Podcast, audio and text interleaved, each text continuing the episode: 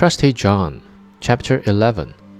Thereupon the king and the queen suffered great anguish. And the king said, Ah, how I have requited great fidelity, and ordered the stone figure to be taken up and placed in his bedroom beside his bed. And as often as he looks on it, he wept and said, Ah, if I could bring thee to life again, my most faithful John.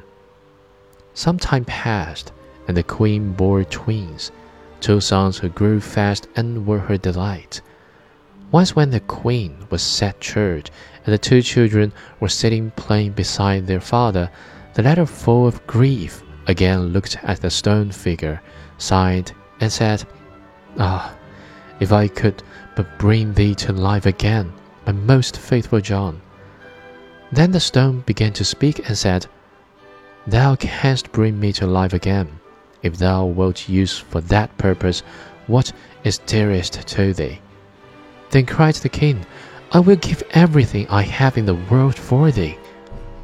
The stone continued, If thou wilt, will cut off the heads of thy two children with thy own hand, and sprinkle me with their blood, I shall be restored to life.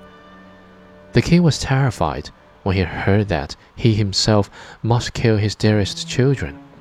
But he thought of faithful John's great fidelity, and how he had died for him, drew his sword, and with his own hand cut off the children's heads.